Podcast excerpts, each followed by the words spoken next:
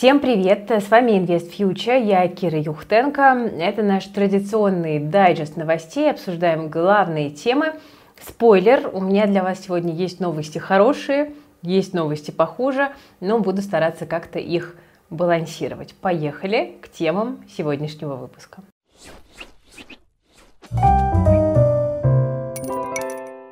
Друзья, я могла бы начать с новости про Кудрина в Яндексе и Яндекс в Кудрине. Э, значит, подтвердились все-таки слухи, которые курсировали уже несколько недель, но мне кажется, что э, здесь уже никакого сюрприза ни для кого нет, да, такой давно уже раскрытый секрет Поли Шинеля. Э, но я другую вам новость расскажу о том, что Россия и Китай хотят создать международную научную лунную станцию. Михаил Мишустин, премьер-министр Российской Федерации, заявил, что готовится проект межправительственного соглашения и это значительный шаг для обеих стран, и заявил он, что у Китая и России есть большой потенциал для сотрудничества в высокотехнологичных отраслях. Но это действительно большой серьезный проект. Вот многие сегодня писали, что было бы, конечно, очень интересно посмотреть на двух лидеров стран, которые высаживаются на Луну, делают там какие-то первые шаги. А, вообще очень так это все э, звучит, э, значит, действительно максимально высокотехнологично. Друзья, в последние месяцы мы часто обсуждаем печальные и тревожные новости. Международные цепочки поставок разрушились, экономика волатильна, а в России не всегда хватает мощностей, чтобы справиться с импортозамещением. Но это не повод расстраиваться. Сейчас, вероятно, лучшее время, чтобы начать развивать отечественные проекты, которые помогут достигнуть благополучия. Именно этим занимаются в особой экономической зоне Алабуга. Сейчас в Алабуге располагаются 33 завода-резидента, инвестиции в которые достигают 150 миллиардов рублей. Компаниям здесь предлагают налоговые льготы на землю, недвижимость и транспорт, а также низкий налог на прибыль. Новые резиденты могут арендовать готовые производственные площади с развитой инфраструктурой, и это, конечно, впечатляет. Но ни одно производство не может существовать без кадров – руководителей и специалистов, которые способны принять вызов и подготовить проекты мирового уровня. Их сейчас и разыскивает Алабуга. Также в экономической зоне ждут на стажировку уверенных в себе выпускников вузов и нынешних студентов. Для них Алабуга может стать лучшим местом для старта карьеры. Компания предлагает своим сотрудникам зарабатывать больше, чем в Москве. Звучит интересно, не правда ли? Алабуга – это не только голые вакансии. В экономической зоне работает один из крупнейших центров подготовки технологических предпринимателей, которые будут строить наше будущее, создавать новые производства и адаптировать уже существующие. А в образовательном центре Алабуга Политех уже сейчас готовят робототехников, специалистов по микроэлектронике, бизнес-информатике и другим важным для страны отраслям. Студентам предлагают бесплатное обучение в политехе, стипендии до 77 тысяч рублей, комфортабельное жилье и трудоустройство с первого курса. Если вы готовы принять вызов, освоить востребованную профессию и работать ради благополучия россиян, то тогда Алабуга – одна из лучших площадок. Если хотите узнать подробнее обо всех плюсах работы в этой экономической зоне, переходите по ссылке в описании к этому видео. А, идем дальше, перейдем к следующей новости. Тут исследовательский центр портала Superjob поделился результатами исследования на тему инициативности сотрудников. Вот знаете, есть такие люди, которые вот прям всегда я, я, такие инициативные. И значит выяснилось, что 6 из 10 россиян позитивно относятся к инициативным коллегам, но правда есть некоторые оговорки. Лишь в том случае, если от их инициативы у меня не прибавляется работы или повышается зарплата. А, кстати, два года назад э, позитива в отношении таких деятельных коллег э, было больше. А вот у руководителей наоборот, за два года выросла э, заинтересованность в инициативных сотрудниках. Скорее всего, свои коррективы внесла пандемия, да, потом кризис. Э, поэтому действительно очень важно себя именно вот таким проактивным человеком поставить с самого начала карьеры. Ну и я вот тоже уже несколько раз говорила здесь на канале, что для нас, например, в команде Invest Future такие люди очень важны, очень ценны. Люди, которые, условно говоря, готовы решать проблемы бизнеса, что-то предлагать для этого решения. Будьте инициативными, но не будьте противными и не мешайте коллегами, коллегам. А я напомню, что у нас 7 э, декабря уже пройдет э, специальный вебинар, который называется «Безгранично крутое резюме» вот нашей команды «Без границ». Его будет вести Екатерина Сарабкина, очень крутой э, профессионал в IT э, и финтех HR. Э, вы узнаете, как составить цепляющее резюме, как грамотно оформить сопроводительное письмо и подготовиться к собеседованию именно из уст человека, который эти резюме разбирает каждый день. Бонусом получите список проверенных сайтов, телеграм-каналов, групп, где можно искать работу сейчас и делать это эффективно, и чек-лист по подготовке к собеседованию. Ссылочка для регистрации на вебинар есть в описании к этому видео. Ну а мы переходим к следующей теме. И хочу я поговорить о том, что для уехавших россиян тут подумывают ввести ограничения. Но, в принципе, это, кажется, уже давно витало в воздухе. Но сенатор Андрей Клишес э, все-таки озвучил, наконец, эту мысль. Значит, он предложил сделать нахождение за границей менее комфортным. Он считает, что уехавших не надо уговаривать вернуться и предлагать за это какие-то плюшки. Значит, в первую очередь предлагают ограничить схемы, по которым релаканты получают деньги в российских компаниях. Цитата господина Клишеса. «Многие из них сбежали, но продолжают работать в российских компаниях дистанционно. Можем ли мы менять закон в этом плане и ограничивать схемы, которые позволяют людям работать там, а деньги получать отсюда? И мы не можем понять, платят ли они все налоги». А, но, правда, конкретных пояснений о возможных изменениях Клишес не дал, но отметил, что ограничения надо в первую очередь ввести для сотрудников чувствительных сфер экономики, транспортной безопасности, госсектора и так далее. Дмитрий Песков, правда, заявил, что в Кремле не ведут дискуссий и обсуждений инициатив по поводу ограничений для покинувших Россию и стимулов для их возвращения. Но, в общем, э, если какая-то инициатива появляется в публичном пространстве, значит, это кому-нибудь нужно. Да? Это правило мы с вами уже успели запомнить, поэтому, ну, в общем, э, очень интересно, конечно, что такие вопросы стали появляться, и очень интересно, во что это выльется. Будем наблюдать. А, тем временем, а, что у нас еще интересного? У нас э, компания ВУШ объявила ценовой диапазон IPO на московской бирже. А, значит, э, что мы знаем? Мы знаем, что компания планирует привлечь 5 миллиардов рублей в рамках IPO. А, на 2,5 миллиарда проведут э, доп. эмиссию акций. Существующие акционеры могут продать часть своих бумаг на сумму до 2,5 миллиардов рублей, чтобы создать ликвидность на вторичном рынке. При этом часть из этих акций на сумму до 500 миллионов рублей может быть использована для возможной стабилизации котировок на вторичных торгах. Отсюда и берется общая сумма IPO в 5 миллиардов.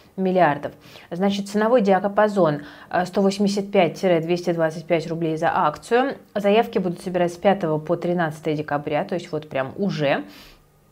Ну, а торги акциями запустят 14 декабря. Э, тикер WUSH, как бы ВУШ, ВЮШ. И, значит, предполагается, что рыночная капитализация компании по итогам IPO составит 21-25 миллиардов рублей. То есть размер IPO это где-то примерно 20% акционерного капитала компании.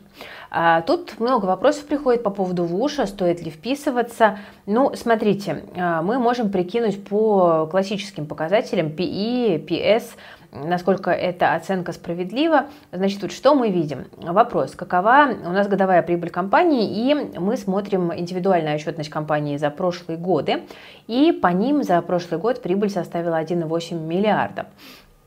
Есть еще у нас данные консолидированной отчетности за 9 месяцев этого года, прибыль 1,6 миллиарда. Ну, грубо говоря, допустим, что значит, к концу года у нас будет 1,8 миллиарда рублей, там, да, зима, бизнес сезонный, поэтому, скорее всего, кардинально много за четвертый квартал заработать не получится, вряд ли это удастся. Но получается, что, значит, PI мы делим 20 миллиардов на 1,8 миллиарда получается 11, то есть в стоимость акций заложено 11 годовых прибылей компании.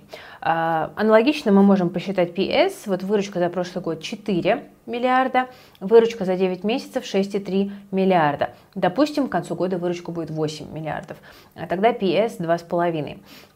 Ну, много это или мало. Мы можем сравнить это все дело с другими компаниями. Там на разных э, скринерах разнятся данные, но в целом, вот, например, да, э, у нас там из информации в публичном доступе Получается, что у Яндекса PE 48, PS 1,4. У ВКонтакте PE отрицательный, PS 0,85.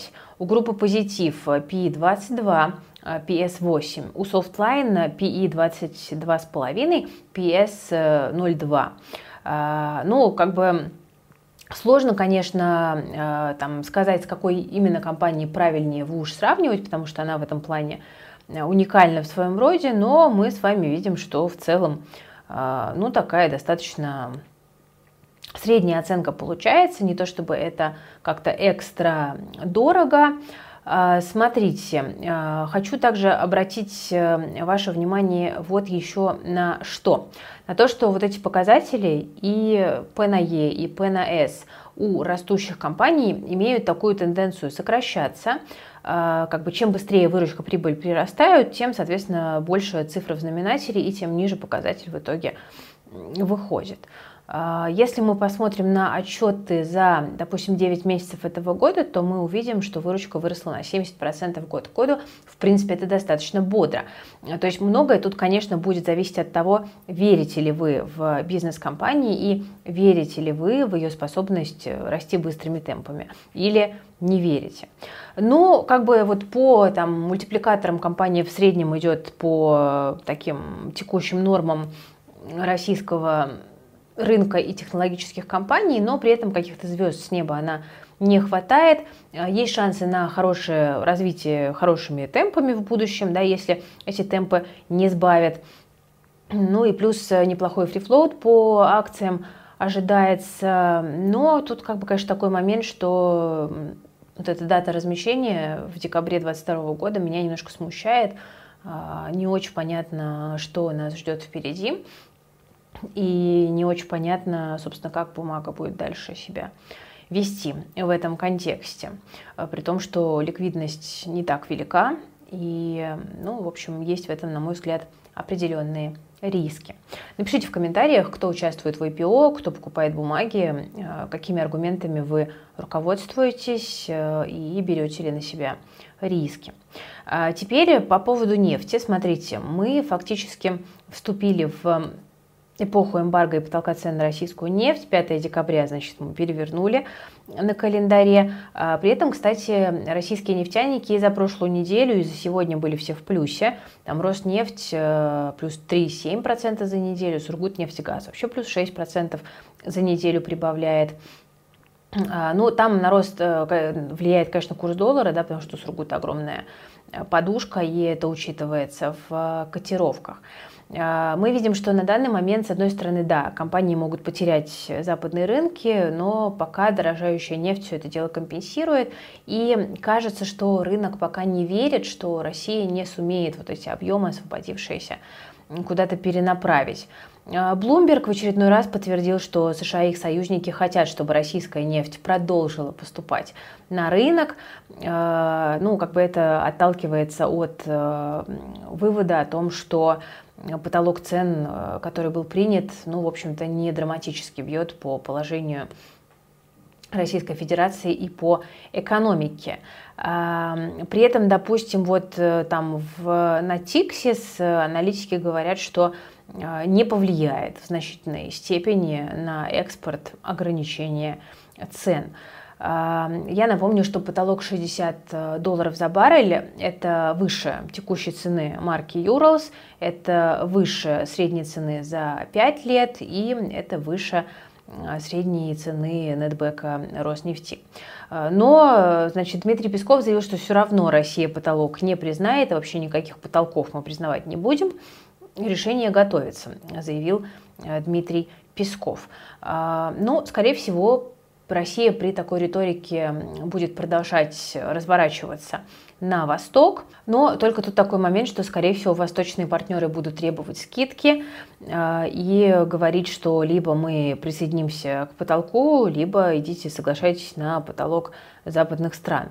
А, ну, а если Россия вдруг перестанет поставлять нефть в Китай, то, конечно, мир ждет э, высокая инфляция и снижение производства. Ну, в общем, это, конечно, никому не выгодно.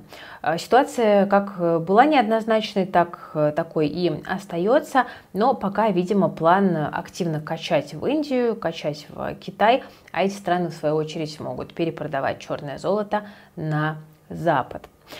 Ну и напоследок пару слов про новые санкции. У нас тут Еврокомиссия готовит девятый пакет санкций против России, пишет политика. Это будут новые ограничения против 180 организаций, банков, СМИ и технологического сектора. Новые санкции могут согласовать на встрече министров иностранных дел стран Евросоюза 12 декабря. Э, такая есть гипотеза. Э, ну и там несколько дипломатов политику этот вариант подтверждают. При этом Еврокомиссия проверяет возможность э, связать компании со спецоперацией. Что грозит банкам? А, скорее всего, это будут какие-то дополнительные ограничения на банки, которые уже попали под санкции, потому что ну, все понимают, что новые жесткие меры и новые болевые точки находить становится все сложнее, не ударяя по там, европейской экономике и так далее. А, с другой стороны, э, многие банки можно еще отключить от свифта. В списке 10 банк, банков, э, это крупнейшие игроки, а, и, в общем-то, остаются не под э, санкциями, да, с неотключенным свифтом, в основном мелкие банки, которые в основном на внутреннем рынке работали. А, кстати, из интересных кандидатов здесь может быть Газпромбанк. Эм, его старались обходить европейцы, потому что они газ оплачивают через ГПБ. Но сейчас поставок становится все меньше. Э, Европа, кажется, достаточно сильно уверена в, раска... в отказе от российского экспорта, поэтому даже и на такой шаг пойти при желании могут. Но тут возникает риск, примет ли Россия потолок цен на нефть э, в какой-то форме, да, с какими-то исключениями, э, потому что тогда, может быть, и удастся там, успешно внедрить потолок на газ. И, в общем, в таком случае Газпромбанк для Европы окажется вполне себе выгодным. В общем, ждем здесь подробностей, пока вот есть у нас просто такие тренды, да, что потолок приняли, готовят новые санкции. Как это все сыграет, в какую комбинацию сложится, продолжаем следить. И обязательно будем рассказывать вам об этом на канале Invest Future. Ставьте лайк под видео, подписывайтесь на канал, жмите на колокольчик. По ссылочке в описании к видео можно зарегистрироваться на вебинар по безгранично крутому резюме. А, ну и на этом я буду прощаться. С вами была Кира Юхтенко и команда проекта Invest Future. Берегите себя, свои деньги и своих близких в первую очередь.